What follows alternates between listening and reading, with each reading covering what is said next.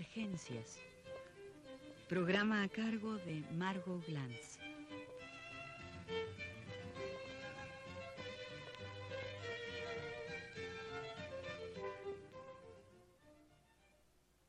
Voy a empezar ahora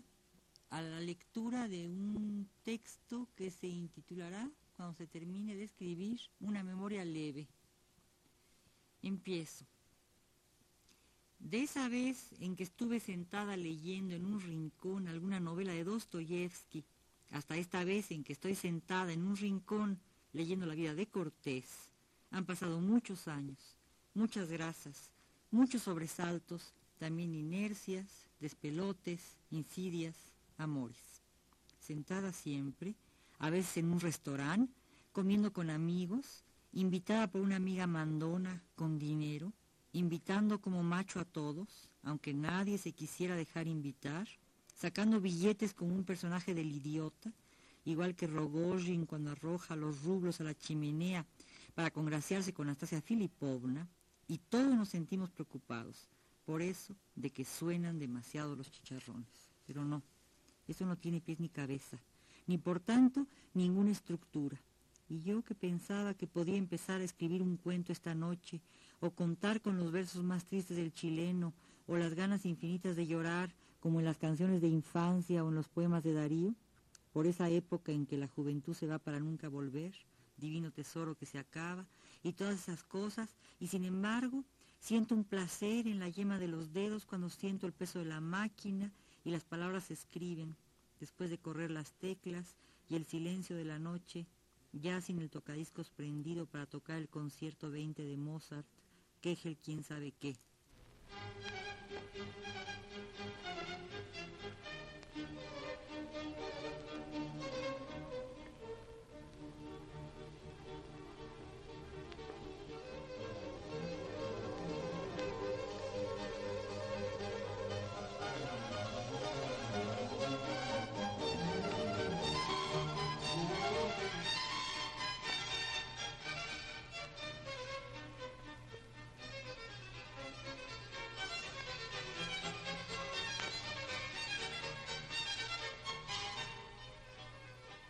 Quién sabe qué, que ya se acabó, y sin embargo el tocadisco sigue encendido, a pesar de los distintos impuestos sobre la renta y sobre la luz que la austeridad logra imponernos. Pero en verdad pienso en ello solo como un acto de justicia poética, pues ¿qué hacer para oponerse a actos tan magnánimos como los de la amiga que insiste agresivamente en que quiere pagar y en que nos bebamos el vino aunque ya estemos hasta las manitas? Sigo en la máquina, en la inercia, sentada, recordando a un personaje de Dostoyevsky que recuerda a Juan, junto a la chimenea de mi casa. Después que regresamos, y la amiga que nos había invitado a comer en masa y a fuerza, está sentada también a mi lado, o al lado de la chimenea que está apagada a pesar de ser invierno y de que mi casa es helada. Pero se parece, se sigue pareciendo, en proporción muy menor, a Rogozhin, que echaba los billetes al fuego para probarle a Natasha que la amaba y que su amor resistía hasta los embates de la pureza de ese fuego maniqueo que empleaban los cristianos para apretarles el vientre a los fementinos aztecas a fin de hacerles escupir el oro. Y así seguía yo, sentada, leyendo a Dostoyevsky iba Cortés en el rincón de una silla o sillón de distintos colores y texturas y hasta formas, y sentada, escribiendo a la máquina eléctrica, ya obsoleta, pero no aquí, sino en el país del norte, y uno sin poder corregir sus errores en la máquina que no puede corregir aunque sea eléctrica, me falta una computadora y yo digo sentada. Ni siquiera oigo el jazz purificador, semejante a los dioses o al fuego que quema los billetes de Rogozhin, que ama Anastasia, aunque luego a la asesina, y a mí me gustaría que me amasen así, sentada en mi sillón, oyendo jazz o Mozart, el concierto número 20, que es el quién sabe qué.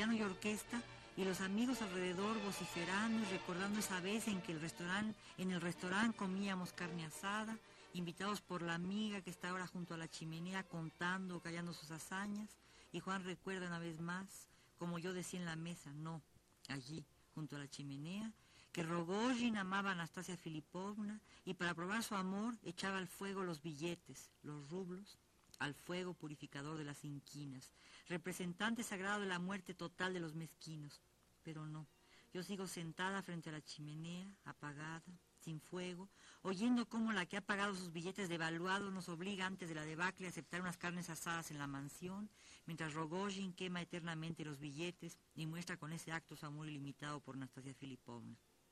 En ese instante lloro.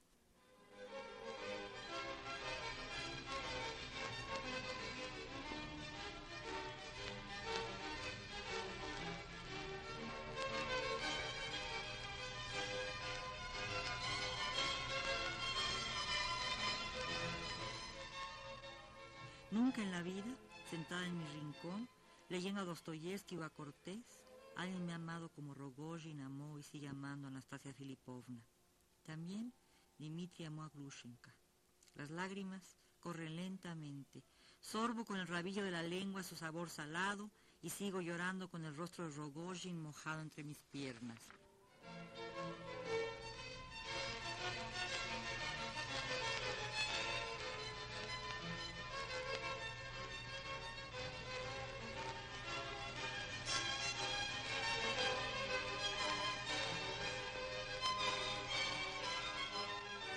Quizá deba yo escribir hoy mis versos más tristes esta noche, esta noche templada en la que oigo por variar un concierto de clavecines que siempre compro en el Parmaso, Parnaso, la tienda de la esquina, y que acompañan con su suave golpeteo mis dedos en la máquina.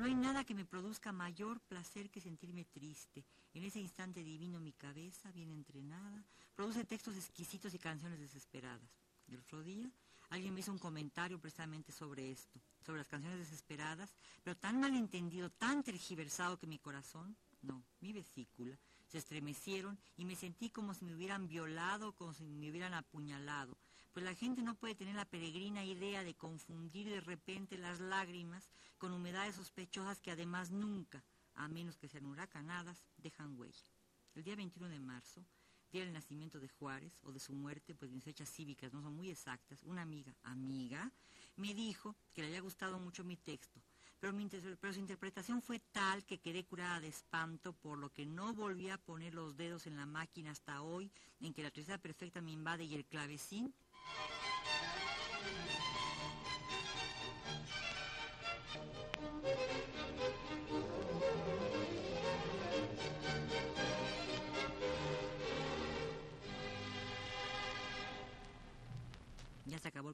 que sonaba como uñitas hermosas en un teclado, con la luz apagada, como en esa época en que yo me dedicaba a sufrir mi desventura entre los caramazos y clavecines bien temperados, aunque fueran conciertos para tres clavecines y se oyera el bajo continuo con un, como un rasgueo metálico que me producía.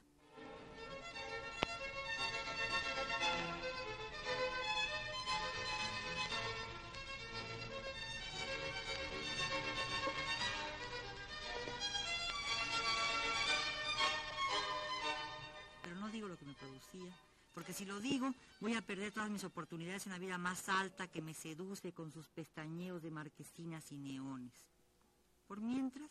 prefiero continuar esa conversación infinita que siempre oscila entre las lágrimas y las risas fortuitas de cualquier tango o letra de himno nacional.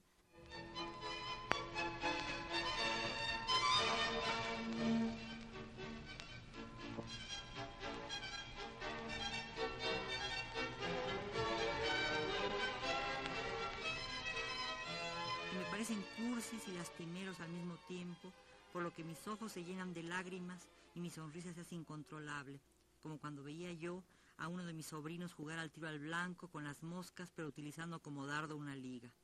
Casi como si Reagan le acertara la guerra atómica por casualidad y entre programas y conversaciones en la televisión o en la Casa Blanca. Y por variar, recuerdo ese amigo mío que se parecía a Humphrey Bogart porque usaba un anillo de oro en el dedo meñique de la mano izquierda para imitar a Ravel.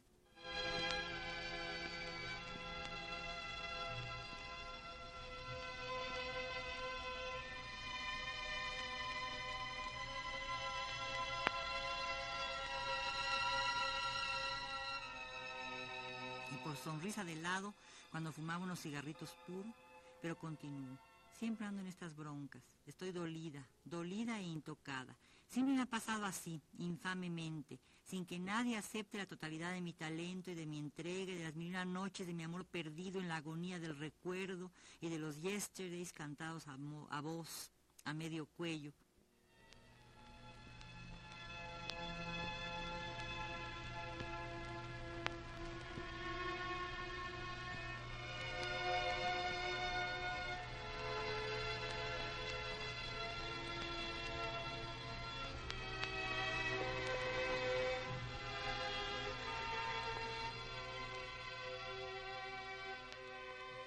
mataba moscas de aligazo y su puntería magistral, tanto que mi hermana nunca tuvo que comprar matamoscas ni insecticidas.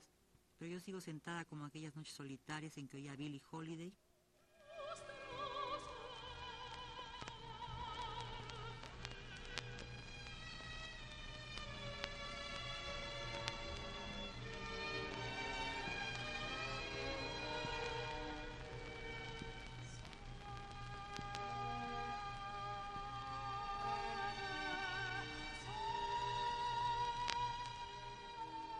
sentada en el rincón más perfecto de mi esquina particular, la de un sillón que fue verde, que fue rojo y que ahora es anaranjado, pero en tuidas rayas, sentada digo, en el rincón más perfecto de un lugar imaginario porque me gustaría cantar fados como la Amalia Rodríguez,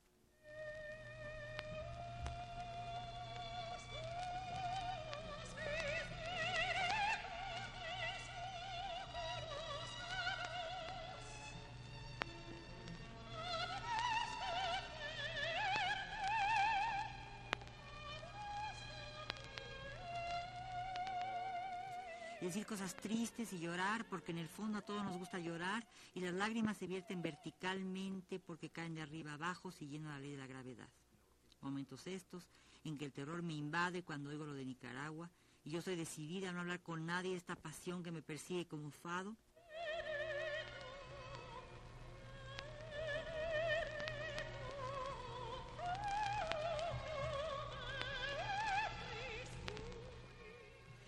infinita desolación truncada por el tocadiscos que ya no suena siquiera para dejarme vivir entre los versos más tristes de esta noche en que he decidido no volver a hablar con él.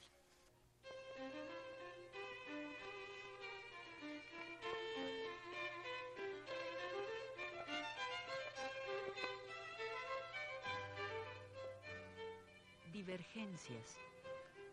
Programa a cargo de Margot Glantz.